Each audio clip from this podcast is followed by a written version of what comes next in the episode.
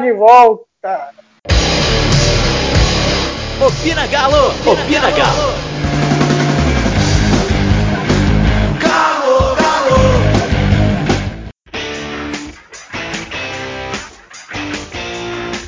Fala meu povo, o Opina tá no ar de novo. Olha lá, nós já completamos três semanas seguidas, olha que beleza. Hoje tá comigo o Lucas e o Rodrigo, os dois do Galo Estatística. Ô Lucas, como é que estão as coisas? E aí, Diego, beleza? Bora falar um pouco aí sobre o Galo. Ô Rodrigão, como é que tá aí, cara? Tá em BH ou tá em Araxá?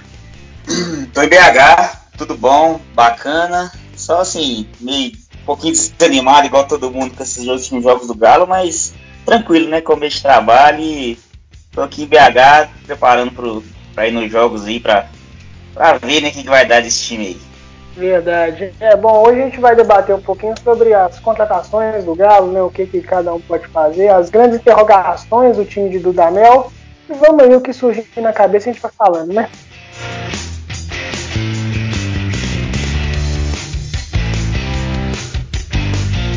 É, Lucas, o que, que você achou do Tardelli, meu querido? Bom, é, eu sou torcedor do Milan e assim, é, ultimamente eu tenho visto uma, um impacto ah, muito ah, grande. não, de, ah, não, de, deixa eu não, falar.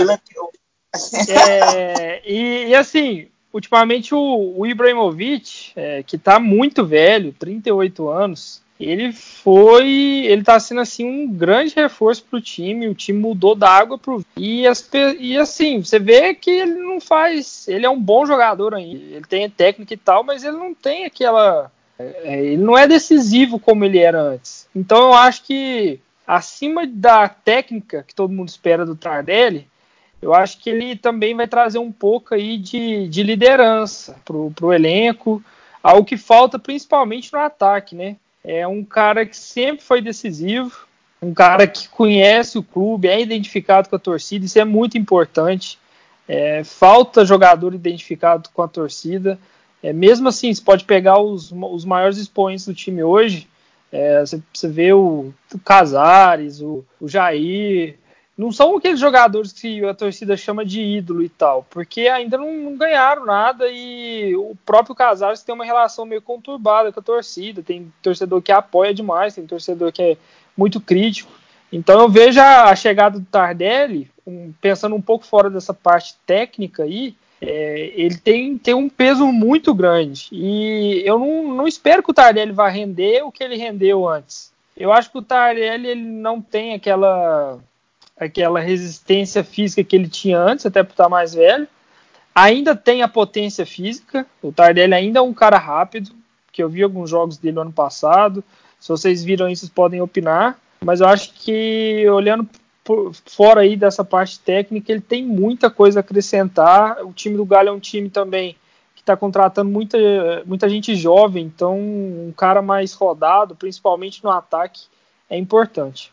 É, o, eu concordo com você, tirando a parte que você compara o Ibrahimovic com o Tardelli, mas tudo bem. Mas, mas falando sério, só tem um pequeno detalhe, né? É, no Grêmio, muito se questionou a questão dele não querer jogar de camisa 9, né? Ser o atacante referência do Renato Gaúcho. Você acha que já teve essa sondagem da situação dele com o próprio Dudamel? Que ele vai ser esse homem de referência? Ou o Atlético vai forçar a situação com outro atacante e deixar ele para ser, além dessa referência técnica, né? O jogador mais desequilibrante do time, mas jogando atrás do centroavante, cara? Ó, eu, eu acho que ele pode sim jogar atrás do centroavante, ali, às vezes numa formação 4-4-1-1, mas eu acho, eu, assim, eu tenho muita esperança é, do Tardelli ser o centroavante mesmo. Eu acho que se potencializa essa, essa, teoricamente, essa falta física que ele vai ter agora, pelo menos, ainda mais agora no início, até ele engrenar, é um jogador sempre demorou mesmo a engrenar assim, nos times, eu acho que é, até pela questão física, eu acho que ele vai ser muito melhor aproveitado de centroavante mesmo. E aí o Dudamel vai ter que tentar largar essa ideia de um centroavante mais físico, um cara, um cara mais forte que vai disputar todas as bolas. O Tardelli não tem essa característica, ele é um cara que vai vir buscar, mas mesmo centroavante vai vir, vai vir buscar, vai rodar, vai tentar jogada é, pelos lados. Então, assim, eu acho que ele vai ter que mudar uma, algumas ideias dele, é, tentar é, deixar esse centroavante fazendo essa função, mas estando lá, tentando deixar os pontas chegando mais perto do gol. E aí você pode aproveitar muito o Savarino, que a gente vai falar um pouco dele depois. É, e assim, o Grêmio, ele foi, o ele foi, foi meio que uma passagem atípica na carreira dele. Tirando o começo da carreira no Flamengo, no São Paulo e no Betis, no PSV, é, que ele fez, ele, ele teve poucos jogos, mas não participou de gols de assistência, muito pouco gols de assistências, que ele foi deslanchar mesmo quando ele chegou no Galo em 2009. É, no Grêmio ele fez 39 jogos, 5 gols e uma assistência, assim, um número muito baixo para a carreira dele. você comparar, por exemplo, no Shandong, Shandong Luneng na China, que foi o time, o, time, o ex-time dele, tá que o futebol chinês é um nível abaixo, mas mesmo assim, ele teve quase, ele teve 98 jogos, 51 gols e 26 assistências. Ou seja, assim, é, é um número muito expressivo. Então, assim, é, e, e, ele estava no Shandong com 32, 32 anos, e agora ele está com 34. Não acredito que ele tenha perdido esse faro de gol, assim, essa facilidade de finalização, de chegar no ataque fazendo gol, fazendo a diferença. Então acho que ele pode. Eu, eu, assim, eu torço muito para seguir nessa linha do, dele ser o centroavante. Mas também não, não, não, deixo de acreditar que ele possa jogar talvez um 4-4-2 é, com, vamos supor, Bruno Silva, se, se ele tiver um bom desempenho, dois caras móveis lá na frente, ou até mesmo um centroavante, talvez, que, que trouxer, porque é, de Santo e, e Carlos Oliveira a gente já viu que a gente pode esperar pouco deles mas talvez um 4-4-2. O Dudamel já usou algumas vezes o 4-4-2 na Venezuela, ele já falou sobre o 4-4-2 nas entrevistas, então também não me estranharia se ele tentasse. É, e, o, e sobre o Tardelli, é, é, muito importante que ele esteja numa zona muito próxima do gol, porque o Galo é um time que, desde o ano passado, é um time que não faz gol, né? A gente viu aí o Casares como é, com números aí de assistências para finalização próximos de Arrascaeta, ou até maiores, não sei, o Rodrigo pode falar um pouco mais, mais sobre isso.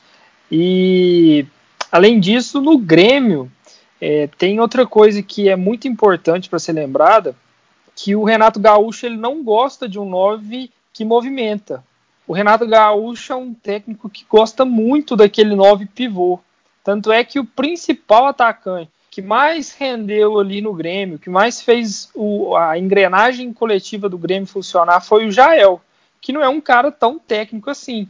É, simplesmente porque o Jael, muitas vezes, ele, é, ele conseguia recuar, conseguia ganhar uma bola no alto e conseguia acionar muito bem os pontas que infiltravam, principalmente o Everton. Né? E foi quando o Everton teve uma fase muito boa de, de gols, assim, ele fazia vários gols naquele movimento em diagonal. Já eu escorava para ele, ele já chegava praticamente na cara do goleiro. Isso eu acho que é, é, que é importante falar sobre isso, porque não, não é só o Tardelli, tem todo um coletivo em volta, tem toda a ideia de um treinador. Então isso aí pode ter sido algo importante. E também o Rodrigo tinha falado aí que o Tardelli é um cara que gosta de circular o campo todo e tal a gente não pode esquecer que na última passagem dele, em 2014, ele conseguia fazer o time jogar muito bem, é, conseguia armar muitas jogadas, mesmo não, são, não sendo um meia característico, e às vezes ele até é, virava muitas bolas. Ele conseguia, é, de um lado, por exemplo, por exemplo, ele estava na esquerda e ele conseguia virar a bola, por exemplo, o Marcos Rocha. Né? Ele fazia muito essa jogada e era muito importante para o time. É, e o Carlos cresceu muito nessa época, né? Principalmente na Copa do Brasil, no qual ele se revezava ali na frente, né? E assim, eu gosto de pegar muitos exemplos positivos da atualidade, né? O, o Liverpool do Klopp, lógico que aqui a gente faz as devidas proporções, né? Tem o Firmino, que é um jogador, na minha opinião, de características próximas ao Tardelli. Obviamente, Sim. o Firmino recurso técnico maior. Mas é esse cara que se movimenta, é um cara decisivo, mas também joga na frente. Vocês acham que, sendo, pegando é, essa referência do Firmino, tendo, por exemplo, um cara mais agudo como o Marquinhos e um cara mais articulador, pelo outro lado, podendo ser o Savarino, podendo ser o Dylan, ou o próprio Casares, a gente cria ali um, um núcleo de ofensivo interessante, gente. Fala aí, Rodrigo. Pô, eu, eu, acredito, eu acredito que sim, sim. É, o, o problema para mim é o seguinte, é, é mais as condições que o Dudamel vai ter para fazer isso. Porque é, nós estamos chegando já no, no, no oitavo jogo da temporada, né? Foi sete, agora é o oitavo jogo da temporada. E já tem um, um pouco de pressão sobre resultado, essas coisas. Ele vai precisar ter todos esses, todos esses caras é, num nível físico bom, não precisa nem ser o 100%, mas um nível físico bom, para que cada um possa desempenhar melhor sua função ali na frente. Eu acho que tendo o Tardelli como uma referência lá na frente, se você colocar, vamos considerar um 4-2-3-1 com, com Ala e com Jair, e, na, e colocar um, a ponta direita do Savarino e o Marquinhos na esquerda, e aí a gente tem um meia centralizador ali, que é, a gente está considerando que o Casares vai ficar fora uns dois, três meses, então vamos considerar aí o Dylan, é, que pra, é, Dylan que está fazendo essa função, ou até mesmo o Savarino é, recuado para o meio e colocando um, um, outro cara na direita, é, que são é, situações, ou seja, eu acho que é, eu acho que assim a engrenagem pode girar bem, porque cada um vai ter suas características potencializadas. O Tardelli a gente falou daqui, por que, que vai potencializar ele jogando mais para frente. O Savarino, como ponta, pelo menos no Salt Lake City, que ele jogou como ponta, ele é um cara que gosta muito do gol, gosta muito da assistência. A, a, as médias dele na, a média dele na carreira é muito boa, assim, de, de gols assistências, uma média assim alta, é, é 0,5 por jogo, participação diretas em gol.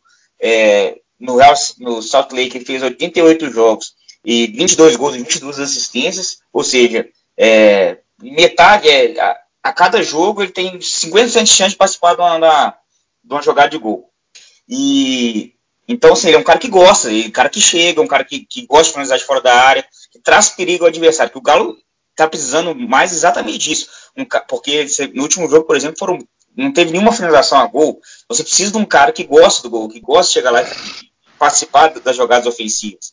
E do lado esquerdo, você tem o Marquinhos, você ganha de velocidade, no escape de contra-ataque, o Savarino também é um jogador veloz, a, apesar de não ser um cara, é um ponta, é, ponta de velocidade, aqueles pontas que a gente chama que vai na linha de fundo fazer profundidade para cruzar, aquele cara que puxa o contra-ataque, dá um drible e vai lá na linha de fundo. Não, ele é, um, ele é rápido, só que ele é um cara que centraliza a jogada, um cara organizador um cara que vai buscar velocidade no contato, mas é puxar para dentro, buscar um companheiro no ataque. Não é aquele cara que faz a, o drible e joga para linha de fundo, como, por exemplo, o Marquinhos tem um pouco dessa característica. Agora jogando para ele, está trazendo para dentro, mas ele também tem essa característica de driblar. Então, assim, eu acho que tem tudo para girar melhor esse ataque do que a gente tem hoje, porque o que a gente tem hoje é, é, é anos luz distante do, do que a gente tivesse com esses caras bem fisicamente. O Rodrigo, e os, o, o Marquinhos pela esquerda, centralizando que ele sempre procura ali a diagonal, né, pro drible e tudo, e o Savarino pela direita também centralizando e dando certo. Eu acho que joga os laterais. Os potencializa muito o Mailton e o Arana, né, que são laterais Exatamente. que gostam muito de ir pro fundo, que atacam muito o espaço, são muito rápidos. Eu acho que isso tem tudo para casar com o, o Dudamel esboçou nos primeiros jogos, né? A gente pode falar assim, a gente vai falar melhor depois, mas nos primeiros jogos o, o Dudamel apresentou mais é, a forma que ele quer jogar do que nesses últimos jogos, que praticamente o time está uma bagunça, né? não está apresentando nada. É, aproveitando que vocês citaram o Savarino, eu acho que ele é o reflexo do tipo de jogador, tipo de armador, tipo de articulador, de criador de jogadas que o Dudamel quer para o time, né?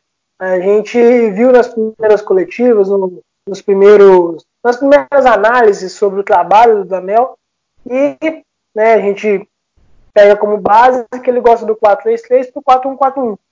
E sempre foi a teoria de que os, os pontas, os meias nas laterais seriam esses articuladores. E vocês já citaram aí os, o exemplo do Savarino, do Marquinhos. Aí eu venho uma pergunta bem simples, Lucas. O Savarino será titular do time do Atlético? Bom, eu acho que eh, tinha alguma dúvida com o Casares disponível. Com o Casares agora lesionado, abriu aí uma possibilidade muito grande do, do Savarino já ser utilizado e ser titular logo de cara como meia. também, né? É, não, ele não precisa, logicamente, ele não precisa estar como camisa 10 ali na frente dos volantes a todo momento para ser o articulador do time. É aquele velho debate ali de posição-função. Ah, vai, vai, falar isso com a torcida do Galo, vai falar isso com a torcida do Galo. é porque ah, assim. Camisa o, 10, camisa 10, o, camisa 10. É, porque o, o próprio Savarino ele não é aquele camisa 10 clássico pegar a bola, como o Casares é, bem próximo do, do, do, do camisa 10 clássico, de conseguir pausar o jogo, acelerar, aí, aí, lançamento. É, ele é muito mais uma ele é muito mais uma versão aí que acelera mais o jogo, mas ele também é um cara que sabe criar nessa situação de um jogo rápido. Eu acho que é muito mais essa característica que o Dudamel buscou no Savarino. E aí entra também um questionamento de escolas, né, gente? Porque a gente tem a ideia, é, aqui no Brasil, a gente reflete muito essa coisa do camisa 10 clássico. Mas o camisa 10 clássico é um cara que joga, na maioria das vezes, como um segundo atacante e resolve o jogo. É, o camisa 10 clássico é isso. O Messi é assim, o Neymar no PSG é assim. Os grandes jogadores são os camisa 10 clássicos. O que a gente pega de camisa 10 no Brasil, que a gente tem essa, na minha opinião, errônea forma de falar, é o camisa 8, né? Tanto que a escola espanhola fala muito isso, do, do, do da distribuição no meio de campo, né? É, e a gente pode pegar aí também que os grandes camisas 10 dos últimos anos é, são poucos os times que possuem eles, né? É muito, no Brasil, dizendo, é, é muito mais algo que é folclórico do Brasil. Mas, por exemplo, naquele time do Grêmio, o Luan não era um camisa 10 clássico. Ele nunca foi um camisa 10 clássico. O Luan é um cara que, que sempre foi de movimentação, teve uma leitura, tem uma leitura muito aguçada de ocupar espaço, ele sabe muito bem é, onde ele vai poder estar ali para finalizar, fazer um gol. E o Luan sempre foi esse cara ali de gostar de jogar próximo do gol. E quem foi o grande articulador daquele time foi o Arthur, que era um volante, vamos dizer assim, né? Era um volante e ele praticamente armava o, o jogo ali. O, o, Corinthians de 2015, que foi um dos grandes times da, da década, para mim o segundo melhor time da década, ele não tinha um camisa 10. É, o Jadson era um meia que, é, que voltava pela direita e fazia essa mesma função que a gente está falando que o Savarino deve fazer, de centralizar. E o, o grande articulador daquele time era o Renato Augusto que era ele que ditava todo o ritmo do time. E o Renato Augusto era um folcloricamente volante, né? Mas dá para chamar ele de meio-campista, porque ele desempenhava todas as funções necessárias ali no meio-campo. Ele armava, é... É, desarmava, fazia tudo isso. E, e, aí você tem duas, aí você coloca aí duas questões. Acho que tem, a gente pode dividir esse pensamento de duas maneiras. Você tem um jeito mais é, mais básico de armar uma equipe, igual ele fez da última vez, com 4-2-3-1 com um meio articulador, só que o 4-2-3-1 ele dificulta essa passagem dos laterais. E aí a gente pensa defensivamente. Se no 4-2-3-1, se os laterais passam, quem tem que cobrir essa, essa marcação nas costas é os pontas. E aí você uhum. perde o lado físico mais os pontos, os, os pontos mais então eles que vão ter que cobrir. No 4-3-3 ou no 4-1-4-1, quem vai cobrir são os volantes, os dois, os dois volantes internos.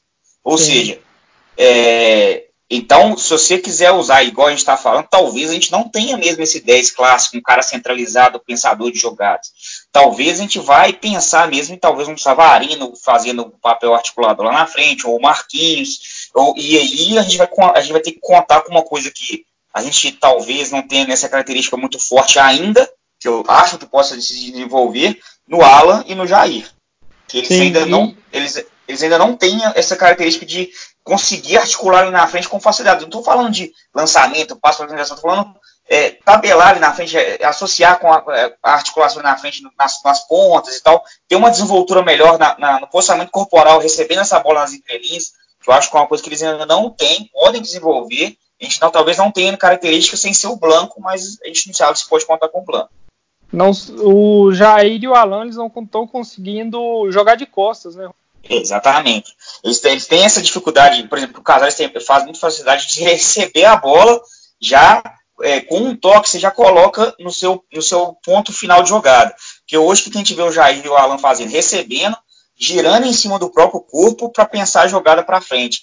Não, você tem que já é, olhar onde você está, reconhecer seu espaço, dominar para onde a jogada vai acontecer. Então, assim, eles ainda têm essa dificuldade. Eu não acho que isso é uma, uma, característica fixa de jogador. O jogador pode desenvolver isso fácil. É, tem até uma história que, que, o, que eu já ouvi algum, algum podcast falando sobre o Ramiro, que era do Grêmio, agora está no Corinthians, que ele trabalhou junto com a, a, análise de desempenho do Grêmio na época, que ele tinha exatamente esse problema. Ele teve que jogar um pouco pela ponta e ele tava, ele sempre jogou de volante, é, vindo de, de, de trás para frente. Ele tem, tinha muita dificuldade em receber na ponta e não tocar para trás. Ou seja, toda hora nos primeiros jogos o Ramiro recebia a bola e, tocava para trás porque ele não tinha o posicionamento corporal de receber já tentando uma jogada para frente, ou seja, é, posicionando o corpo de uma forma que ele dominasse e impedisse o cara que estava marcando ele de chegar rápido na bola. E aí ele foi trabalhando junto com a, com a, com, a, com, com a, vídeos, com vídeos e tal era o Secone, que era, que era na época, ele mostrou que o Ramiro, olha, olha quantas vezes você está olhando para trás, para o seu espaço antes de receber a bola. Ah, um, nenhuma. Aí falou, olha, olha um vídeo do, do Chave, do Iniesta. O Iniesta tem um vídeo que ele consegue olhar para trás quatro vezes num momento de um passo de cinco metros, ele olha para quatro lados diferentes. Então, assim, é, é reconhecer o espaço. Então, isso é treinado, isso, isso é, é desenvolvimento. Aí o Ramiro começou a desenvolver isso, foi, jogou de ponta e é, muito bem no Grêmio. Então, assim, é, não é uma característica que o cara é fixo e não vai conseguir fazer isso. Ele pode conseguir fazer isso. Uhum. E, e, eu acho que, assim, já pensando no, no, coletivo total, numa ideia macro do, do Dudamel, esse esquema com três volantes ele tem muita possibilidade de dar certo. É, primeiro que eu acredito que seja uma tendência mundial times cada vez mais coletivos, com jogadores que desempenham todas as funções no campo. E o 4-2-3-1 meio que divide ali, né? É, aí você tem geralmente um, principalmente no Brasil, um, um meia que é muito bom no ataque, mas que na defesa não vai tão bem. E aí você tem dois volantes que são principalmente um que é mais de marcação, não tão bom na saída de bola. E aí com, com, com esses novos jogadores, com Alan, com Jair, é, você consegue criar é, e ter jogadores que são jogadores que fazem todas as funções. Principalmente o, o, o Jair ano passado, o Jair conseguia jogar muito bem de primeiro e segundo volante. Então eu acho que desenvolvendo essa parte agora de conseguir jogar de costas, receber ele mais em, um, em alguns metros para frente do campo, mais próximos do gol, se eles conseguirem desenvolver isso, o time vai conseguir ter um equilíbrio muito grande. Porque são peças que, se o, o, o, o cenário for de jogar com mais recuado, próximo do gol, são peças que já sabem fazer isso e desempenham bem essa função. Agora, se o time conseguir jogar é, para frente, ofensivo, são peças que também vão conseguir fazer essa, essa função. Então, o time do Galo fica praticamente. É, ele consegue jogar em vários cenários com, a, com o mesmo time. Isso é muito importante e isso é algo que, que tem dominado, as, a, os grandes times têm dominado isso, né? E eu vejo o Dudamel pensando nessa ideia. Por isso que eu acho que o 4-1-4-1 dele é mais por isso. Eu também acho. Só para dar uma ilustrada que eu falei aqui, que o Alan, mesmo não tendo essa característica, eu falei, com toda essa dificuldade, ele, ele é o cara que nessa temporada é o cara que mais deu assistência para finalização até agora na temporada. Ele deu sete assistências para finalização. Só para ilustrar, que mesmo mal, ele é um cara que tem um lançamento diferenciado, um passe diferenciado, então é uma coisa que pode ser trabalhada, entendeu? O, o Alan, ele é um jogador que eu acho que ele é muito importante para esse momento reativo do Galo. Porque o Jair sempre foi aquele cara de carregar muito bem a bola. Parece que o Jair nasceu jogando futsal, né? Porque a bola esconde nele assim de uma facilidade e o Alan ele tem uma facilidade de lançar muito fácil. Então, se o time precisar daquela bola direta, os pontos e tudo, o Alan vai ser um jogador muito importante no ano, ao meu ver, né? Porque nem o Zé Wellison, que é o primeiro volante, ele consegue ter esse bom passe.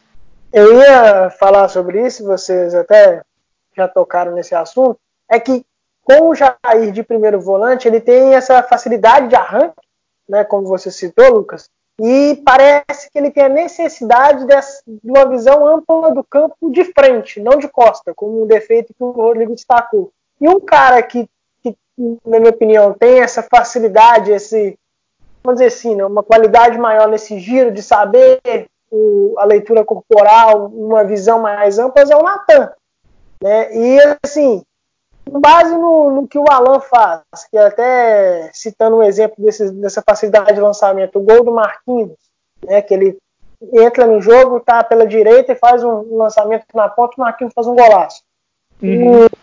E, e o Jair tendo essa facilidade de carregar a bola, mas ao mesmo tempo tendo a necessidade de participar muito do jogo, ele, ele já citou esse coletivo, de que ele tinha essa dificuldade, ele tem essa dificuldade de adaptação, porque ele gosta de sempre participar do jogo como primeiro volante ano passado. Ele acho que provavelmente foi o jogador que mais tocou na bola do time do Atlético. E o Natan, encaixando de novo, né, tendo aquele bom momento que ele viveu ano passado. Eu acho que pode ser, pelo menos nesse primeiro momento, um trio ideal, né? Porque você teria um cara com a visão, que é o, que é o Jair, mas que sabe carregar, um cara de um passe mais longo, de, um, de até de, um, de uma marcação, pressão mais forte, que é o, que é o, que é o Alan, porque a gente vê muitas vezes quando, perde a, quando ele mesmo perde a bola, erra um passe, ele já dá aquele bote. E o Natan tem essa facilidade por ter, por, por ter subido no, no, Paranaense como um ponta, no Chelsea já jogava mais centralizado, aqui no Atlético jogou até de primeiro volante. Acho que seria hoje o ideal, não seria não? É, é então. Eu concordo. Fala aí, Rodrigo, falei. Eu, eu concordo, eu concordo. Assim, é, eu minha escalação ideal hoje, eu escalaria o Galo no 4-3-3, pela ausência do Casares, eu escalaria o Galo no 4-3-3, com é, ou Alan, ou Alan, ou Jair como primeiro homem, e aí você vai, aí vai ter que testar para ver qual que vai se, se adaptar melhor. E eu, assim, eu gostei muito do Alan como primeiro no Fluminense, ele melhora demais a saída de bola. Eu acho assim que o Jair é bom na saída de bola, mas eu acho que o Alan ainda é melhor na saída de bola. Eu acho que o Jair, se ele conseguir jogar ali como segundo homem, não como terceiro mais para frente, mas como segundo homem do meio de campo, ele, ele não vai receber todas as bolas de costas, ele não vai jogar tanto na entrelinha, mas ele vai é, também ajudar a organização e vai ter mais campo para atacar de frente. E colocando o Natan como terceiro homem do meio de campo, aí com um pouco menos de responsabilidade defensiva, mas com responsabilidade defensiva, mas um cara que pode avançar mais para a entrelinha você faz uma diagonal nesse, nesse 3 no meio campo, você faz uma diagonal, diagonais. E. Mas, vou falar. É, você falou do Alan como primeiro volante, mas pelo fato de ser canhoto, é, a gente vê muito que o Atlético, como vocês já disseram, a questão dele não ter uma. não ter muita essa articulação pelos lados, você vira um lado, vira para o outro. Você tem uma jogada mais pela esquerda, com o Alan sendo deslocado, podemos dizer assim, né? Num numa linha de três, ele mais à esquerda, o Jair centralizado e o Natan mais pela direita, um desenho teórico, não facilitaria uma transição pelo lado esquerdo, não, cara? É, não, sim. Aí é, você vai, aí vai ficar com aquele ataque meio, meio é, cambota, assim, meio, meio para um lado só. Mas é, eu, eu, eu, quando eu falo assim na diagonal, eu estou pensando é, uma diagonal assim, é, na, o Alan como o primeiro homem centralizado, caindo um pouco para a esquerda, o, o Jair como segundo homem um pouco mais pela direita, o Natan como terceiro homem também caindo mais pela esquerda, entendeu? E aí você tem o, o, a diagonal, a, a Alan Jair, Jair, Natan. E aí o Natan vai associar melhor com a Arana e com e aí você pode colocar a, é, talvez o Casares ali quando ele voltar também, associando com a Arana e com o Marquinhos, que Casares e Marquinhos, por exemplo, aí se for o Casares. É, eles associavam muito bem no final do ano passado. Eles foram a dupla, a melhor dupla ali de organização no ataque. Então, assim, acho que se o Natan encostar no Marquinhos, você ganha muito. E o Jair ajudando as subidas do Mailton, porque o Mailton é um cara que ainda tem algumas dificuldades defensivas, e um cara que tá, se, se, lança muito, se lança muito. Então, acho que o Jair, dando essa cobertura para ele, vai potencializar o Mailton. E aí você tem o Savarino, que é um cara que vai buscar mais para dentro, a organização, do que o Marquinhos na esquerda. Então, seria um lado é, mais organização e menos profundidade, só do Maíldo na profundidade, e o outro lado com maior profundidade. De qualquer jeito, você vai ficar meio pendente para a esquerda, assim, mas é, eu acho que isso não tem problema. Todo time tem um lado, assim, só, só que você, o, o, importante é manter o lado direito forte em alguma característica, talvez a organização. É, eu acho que assim, a, a questão aí é que os jogadores podem ter as mesmas características, como o Jair e o Savarino, vão ser mais de organização, mas eles precisam saber jogar em posições do campo diferentes, que é o que vai determinar se eles vão dar certo ou não. Porque se o Jair é, precisar levar muito próximo do Savarino a bola, o, se o Savarino não conseguir movimentar ali é, nas costas dos volantes, essa engrenagem meio que não funciona.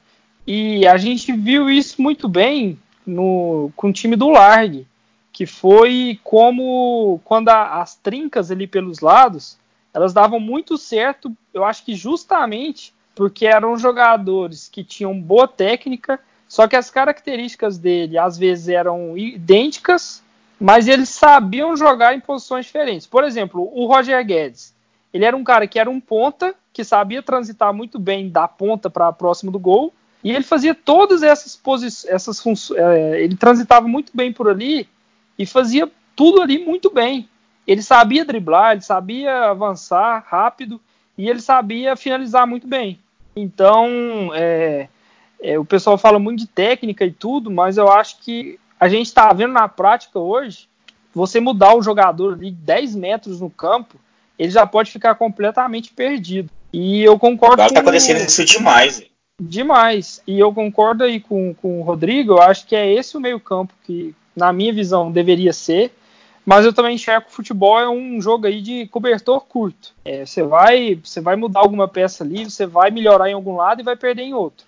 O Zé Wellison hoje, ele é um jogador que, que defensivamente ele está fazendo um trabalho muito bom.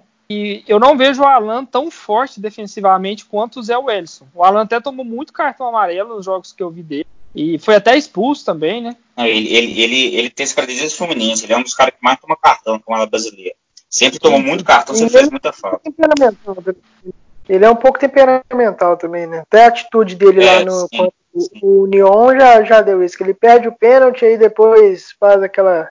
aquele lance da expulsão lá sem a menor necessidade, já que o Hever estava na frente do cara. Sim. Uhum. É.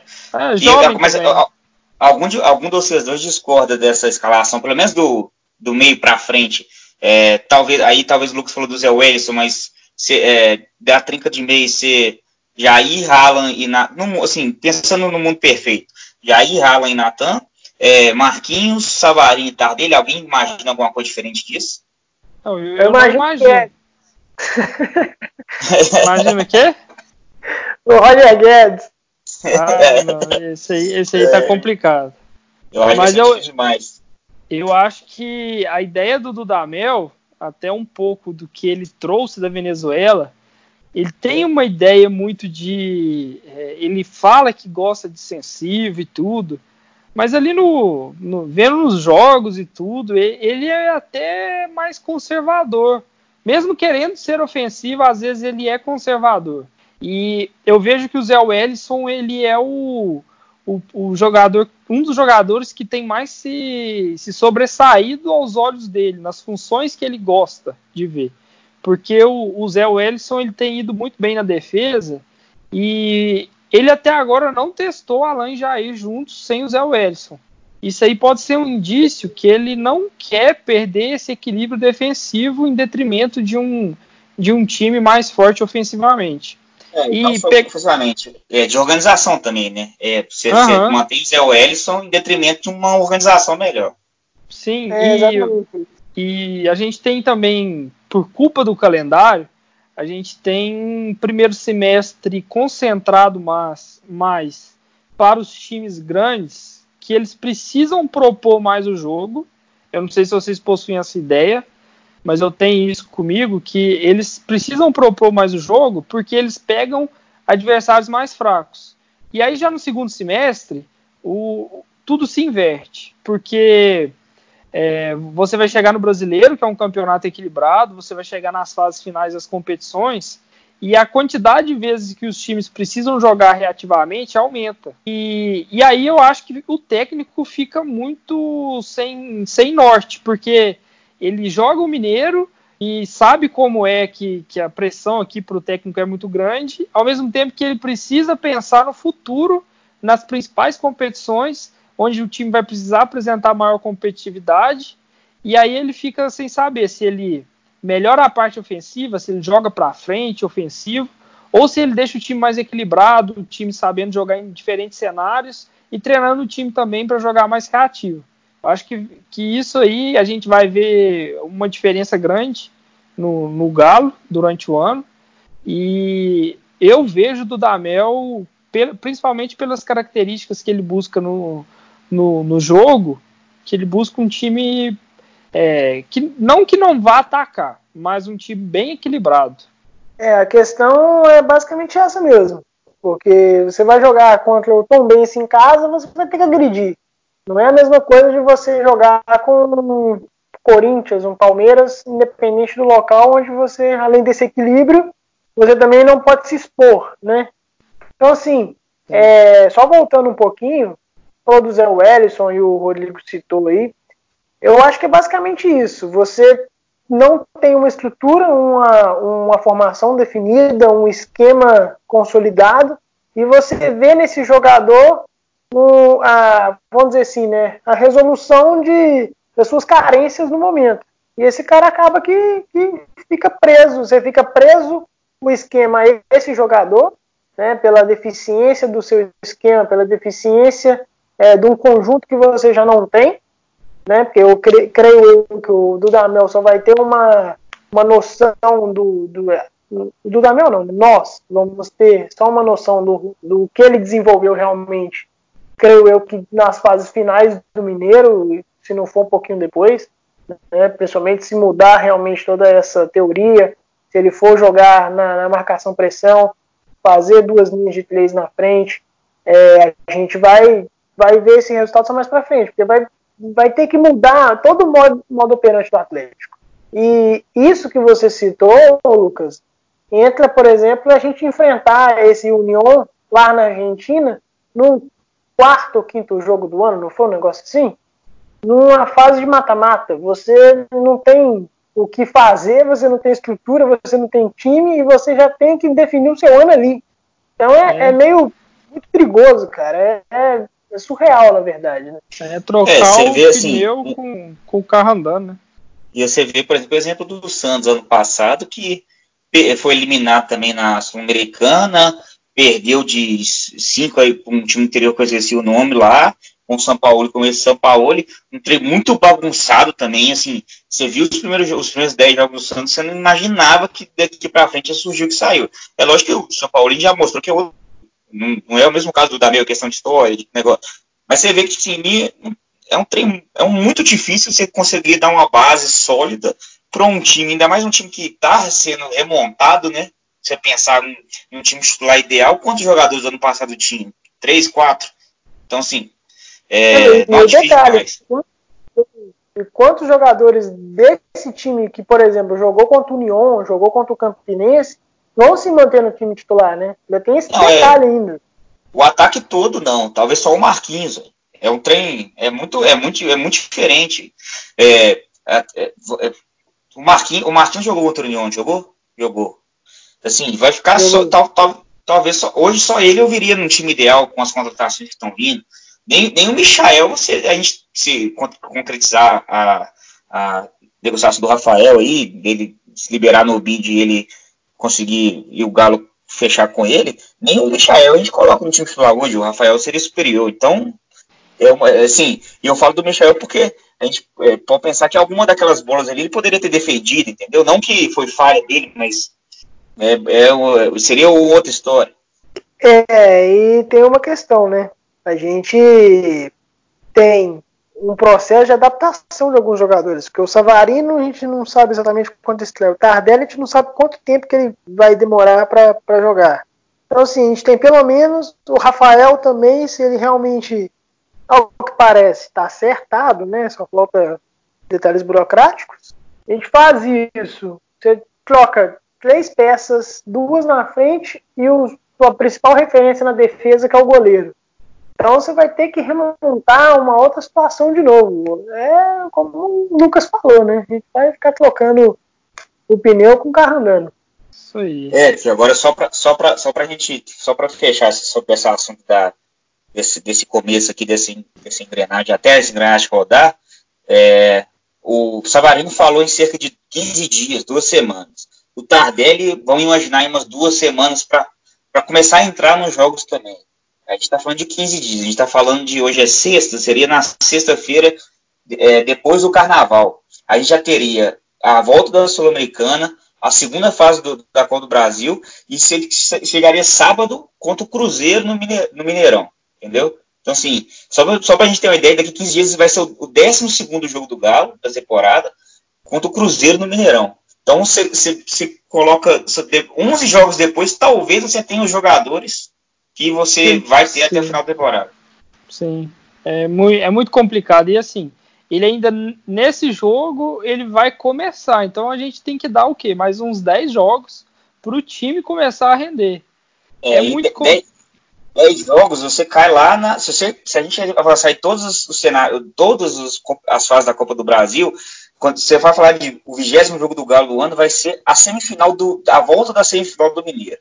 Então, assim, é, é, o time pode engrenar, ou, ou, é natural que o time engrene na, na, final do Mineiro. Ou seja, já tem que estar classificado para as oitavas da Copa do Brasil. Uhum. E, e, assim, é, isso não é um filme que é novo porque a gente pega aí técnicos que foram contratados para fazer a primeira. Contratados no começo do ano pelo Galo, nos últimos anos, por exemplo, o Aguirre, ele foi um técnico muito criticado no Mineiro. Muito, mas muito. É, ele até chegou a pedir demissão num jogo que o Galo perdeu, acredito, por tricordiano, que aí pediram para segurar e tal, e depois ele saiu. E o Roger também, eu lembro que o Roger ganhava os jogos do Mineiro, mas assim, você não via nada no time. O time foi apresentar algo, foi apresentar um futebol mesmo, que assim que a gente via que foi um bom futebol, foi só na naquela naquele Foi na jogo. final do Mineiro, na final do foi... Mineiro contra o Cruzeiro. Isso, que teve a final do Mineiro, um jogo contra o Paraná e um jogo contra o Godoy Cruz. Aquela é, sequência ali, o time foi a melhor sequência é. do Roger. Foi a melhor sequência. Quanto o Godoy Cruz. É a melhor foi apresentação do, time Não, dele, o, o Galo também contra o Paraná, meu Deus do céu. O Galo. Eu lembro que o Galo fez um primeiro tempo assim que. Se, se ficasse 4 a 0 no primeiro tempo, era. Foi um. Tinha sido normal. Só que isso demora tempo. E aí a gente já vê o torcedor pedindo já a cabeça do técnico, porque às vezes até é, o torcedor tem razão em alguns questionamentos, que, por exemplo, o, o Johan fica no jogo o jogo inteiro, mas o cara não faz nada. É, é nítido que o Johan não tem confiança alguma no jogo. E ele ali fica correndo e tudo, ele pode estar até fisicamente bem, mas ele corre, corre, corre e, cara, o cara, assim, a bola chega nele é, é a, o jogo morre. Então, eu acho que o, o, o Dudamel vai precisar ter esse jogo de cintura para fazer algumas mudanças rápidas, para pelo menos conquistar a confiança do torcedor, para ver que porque o torcedor quer ver que ele está tentando. E depois ele vai conseguir aí com os novos jogadores chegando, vai conseguir ir encaixando todo mundo para para chegar na equipe titular. Mas eu eu acredito assim que até pela, pela ideia, pela reconstrução do time, tudo que se o time chegar na final do Mineiro e ainda não conseguir render tudo que, que se imagina, é muito normal. É muito normal se tratando de futebol. Porque aqui no Brasil querem, querem espetáculo em um mês, né? E é complicado. Pois é. É, gente, a gente já tá caminhando pro final, é, mas tem um jogador também que veio pro Atlético, é tratado como uma joia e tudo. E também os torcedores em geral têm um questionamento sobre qual a posição de Dylan Borreiro? Né, ele vai ser esse meia articulador pelo lado, pelo centro? O que, que vocês têm de visão sobre o Dylan? Oh, eu, eu assim, eu, eu gostei assim questão técnica, técnica dele, assim, muito, muito diferenciado. Sim, não hoje, mas potencial de ser diferenciado. Você vê de alguns toques, você vê que o cara é realmente diferente, é uma joia ser lapidada realmente, mas assim, bem longe do, do, do é, é um potencial, é uma coisa que ele pode atingir. Então hoje ele está bem longe do, do que, do que é, de um alto, alto nível. Você vê que assim, que ele, ele faz algumas coisas diferentes, mas ainda erra muito, erra muito passe, é um pouco afobado, que é super normal para quem tem 18 anos. Assim, assim, eu acredito muito nele, eu acho que é um cara que ele não pode ser solução agora, porque se, se ele for solução agora, ele, ele vai se queimar com a torcida, vai se queimar com o técnico. É um cara que, por exemplo, esse jogo agora, fora de casa na Copa do Brasil, não poderia ser o, o, o, o meio campo, é, a solução do meio campo centralizado de organização, porque o que, que, ele vai acontecer? Ele vai errar, vai errar, porque ele vai precisar errar para acertar mesmo. Então ele precisa é entrar nos jogos com um time um pouco mais sólido, porque aí você vai desenvolvendo o potencial dele, porque o torcedor, tem um torcedor que fala, não, coloca o menino lá que ele é, se ele é bom, ele resolve. Não é assim. O cara tem que, o cara tem que ser lapidado realmente. Mas assim, gostei muito da visão de jogo dele, de, é uma questão é, que a gente falou aqui no começo sobre posição corporal excelente, é, domínio tirando da zona de pressão, e faz isso toda hora, às vezes erra porque ele dá um tapa mais forte, isso é totalmente normal também, porque ele vem de, um, de jogar na Colômbia, vem de, de mundiais sub-17, sub-20, que, é um, que é um jogo mais rápido e menos, menos congestionado, mais, com mais espaço, então ele vai pegando esse jeito, então gostei muito ele, ele é, os toques de primeira, já invertendo jogada, já é, organizando ali na frente. Então, assim, é um cara que ele pode jogar pela. Eu acho que ele também pode se adaptar pela ponta, mas é um cara que a gente não pode contar ele como solução para nada. O torcedor não pode ver ele como. É, ah, ele veio para jogar. Eu acho que é um cara para pensar assim, é, de meio temporada para frente, é, temporada que vem, um cara que tem que entrar quando o time estiver um pouco mais sólido. Ele, é, lógico, ele vai ter que ser titular em alguns jogos agora por, é, por falta de opção mesmo. Mas a, a, gente tem que pensar ele mais para frente, não cobrar dele é, tudo agora.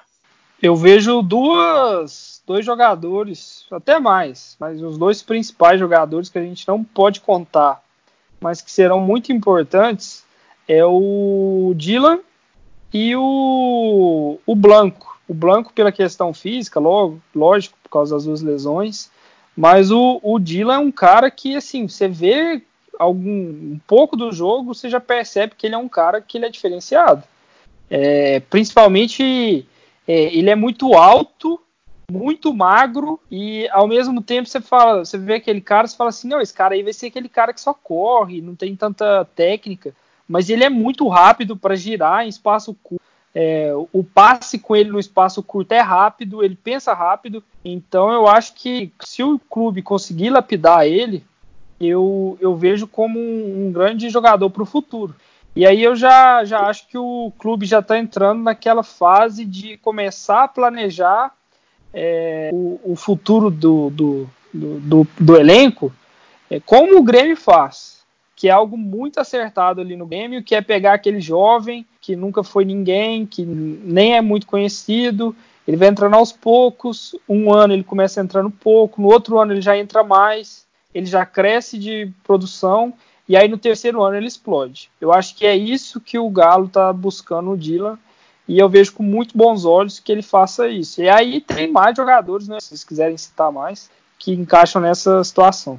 É, o, que eu, que me chamou a atenção, além de tudo que vocês citaram, é, o jogo contra o Campinense, principalmente, eu fiz uma análise mais crítica dele no jogo, sobre a participação dele. Me chamou muita atenção como também ele sabe marcar, né? A gente fica. A gente dá muita ênfase nesse poder de criação e tudo, mas a parte tática dele também é bem interessante. É um cara que sabe dar bote, é um cara que sabe usar o corpo Teve um lance no contra o Campinense que ele ganha do cara no corpo mesmo, a bola, na, limpo, limpo, limpo. Uma característica tática que no Brasil se tem muito pouco, né? Quando o cara tem talento, assim, normalmente vai se abdicando dele dessa necessidade. E ele é um cara que se mostrou isso. Não sei se vocês tiveram essa mesma observação. É, um é, cara muito... ele, ele, ele, roubou, ele roubou algumas bolas vindo de trás, assim, um cara que é, ele perde a bola e tem disposição física para voltar, ele tem essa consciência, realmente eu concordo, acho que ele, ele tem a oferecer isso também. E a torcida do, do time que ele, que ele era lá do, da, da antiga equipe dele ficou muito puta, né? Com, com os valores. Ficou muito puta com os valores. Mostra que, que o, ele é um cara que tem muito futuro. Pois é. É, gente, vamos ir fechando. Só a gente já falou sobre isso, mas Rafael vem para ser titular, né? Sim, e assim, é, o Rafael, eu estava lendo uma notícia que eu até assustei. Ele tem 30 anos, é verdade isso? 30 Sim. anos, 30 anos. É inacreditável, né? O cara tem 30 anos e nunca foi titular do Cruzeiro, assim, só quando o Fábio machucou.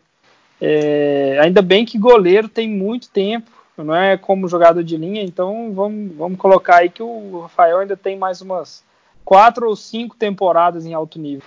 Um tempo bom. Eu achei uma boa contratação é, e oportunidade de mercado. É, eu também achei uma boa contratação, assim, na, nos jogos que eu vi, o Rafael estava no gol, Rafael é, tinha muita gente que questionava, às vezes, é, pediu o Rafael titular no lugar do Fábio em algumas oportunidades. É, então, assim, é um goleiro muito bom, que quando entrou mostrou muito, que, que é realmente muito bom, bom goleiro. Então, boa contratação para mim. Eu ainda não tenho 100% de confiança no Michael, e eu não, não por essas últimas partidas, que ele não foi aquele cara que foi exigido e tal, talvez contra o Lyon ele foi exigido e talvez não mostrou, mas não falhou, não teve falha, mas é um, teve lances ali que são, são bolas defensáveis, é, e eu não tenho confiança, até porque o Michel, nem, assim, nem na base ele foi um destaque. Então, assim, ele jogou, ele foi pro Novo Horizontino, jogou alguns jogos, mas nem na base ele foi aquele destaque, aquele destaque. Então, eu, assim, eu, eu, eu já apostaria no Rafael como titular. É, e uma coisa interessante é a gente pega como base a negociação do Clayton por 23 milhões de reais, você traz um goleiro mais experiente, mais pronto e até melhor tecnicamente, né? Hoje a gente vê no Cleiton muito mais potencial do que qualidade, né? O Atlético fez, um, na minha opinião, um grande negócio, né? Confirmando aí, a gente já trabalha com a possibilidade do Rafael ser anunciado semana que vem por conta da rescisão dele com o Cruzeiro, e agora é só falta o anúncio no bid, e entre ele e o Atlético já está tudo acertado. Você, lá, você vende um goleiro promissor por um valor pouco praticado no mercado, traz um goleiro pronto, experiente, de graça, entre aspas, né, óbvio. Acho que o Atlético está aprendendo a fazer mercado. Né? É, o mercado no, no geral foi, eu classifico como muito bom. É, Melhor dos últimos anos. Foi, foi excelente. E temos que também deixar claro que o clube agora conta com investidor, né? porque é claro que o investidor ele não quer o, investidor ele estava ele estava com dinheiro mesmo quando o SET assumiu só que o investidor ele precisa de segurança e ele só foi ver a segurança agora é, que o projeto está sendo tocado que tem um diretor de futebol tem um norte e, e agora principalmente o Rubens né da MRV o Rubens Benin está começando a colocar colocar dinheiro em jogadores que têm capacidade. E é. pelo que parece, o mercado do Galo está fechado. Só se pelas notícias que correm, né? Só se o clube conseguir uma classificação heróica na Sul-Americana, que aí eu acredito que eles podem buscar um outro atacante. É isso que corre. É, só para deixar claro, para deixar claro aí essa questão de investidor, só para só a gente não, não falar assim sem, sem, sem ponderar, é, investidor hoje do futebol, a palavra investidor na sua característica, é, no seu, seu conceito, ela não, ela, jogador. ela não é permitida. Ou seja, nenhum, nenhum hoje empresário ele tem nada vinculado ao clube que ele colocou dinheiro para re, receber esse dinheiro quando esse jogador for vendido ou alguma coisa assim. Então, só para deixar claro, não tem, é, os, os, os, investidores não têm participação no jogador. Tudo que for de investidor é, hoje é uma carta de crédito que o investidor tem com o clube, e aí ele pode cobrar o que está lá no contrato, aí, independente do. Aí o contrato ele é feito é, em data, em ano, então a gente não sabe como esse contrato foi feito com o Rubens, por exemplo. É, o que a gente tem, o que eu, que eu já ouvi falar é que o Rubens nunca cobrou uma carta de crédito do Atlético, e eu acho que ele está fazendo muito pela repercussão da marca dele mesmo, é, ainda mais com a Arena MRB vindo aí, como montando time forte para a MRB, eu acho que o retorno, a gente fala assim, parece bobagem, mas acho que o retorno disso é muito grande, e é lógico que um dia ele pode querer cobrar essa carta de crédito e o Atlético tem que estar preparado para pagar se ele, se, se ele pedir. Então, assim, é um risco, mas é um risco mais aceitável que, por exemplo, era com o Ricardo Guimarães com o BMG. O Ricardo, é, conhecidamente, já cobrou algumas cartas de crédito do Atlético. É inacreditável que o Ricardo foi presidente do Galo, aumentou a dívida do Galo e o BMG se tornou um dos principais bancos que emprestaram dinheiro para o Galo. É coisa inacreditável do futebol. Mas sobre o, é. o Rubens, a, o Rubens hoje ele é o proprietário da, de uma das maiores construtoras do mundo, que é a MRV, e um dos, maior, um dos potenciais maiores bancos do Brasil, que é o Banco Inter. Então é um cara assim que não é qualquer um, é um dos principais empresários do país e eu não vejo assim que ele, que ele vá cobrar, que ele seja um cara dessa forma. Eu até vejo que ele como o Rodrigo citou, ele vê é, fins econômicos nessa ajuda, é algo que ajuda ele, que ele também é torcedor do Galo e, e preza por ajudar, né? E um detalhe importante é, principalmente na negociação com o São Paulo, o Rafael Menin teve grande participação e ele é, se eu não me engano, vice-presidente do conselho, o que automaticamente o, o torna também um potencial candidato à presidência do clube num futuro próximo. Ou seja, você associa o pai, associa a imagem da, de uma das maiores empresas do Brasil e do mundo. O filho, que é gestor da, da empresa, né? O, o, o, Rafael é CEO da, da, da MRV já há algum tempo, né? E assim, você tem aí, faz sua fama, faz seu nome, se torna futuramente um presidente do clube, tem fins políticos e tudo, tudo é uma cadeia realimentável, né? Isso, por aí, por aí. É, pessoal, mais alguma coisa para a gente encerrar ou não? Não, muito obrigado aí, galera. Valeu, até a próxima. É isso um aí, pessoal. Acompanhe o Opina, acompanhe o Galo Estatística e até a próxima. Um abraço. Aqui é Galo, porra!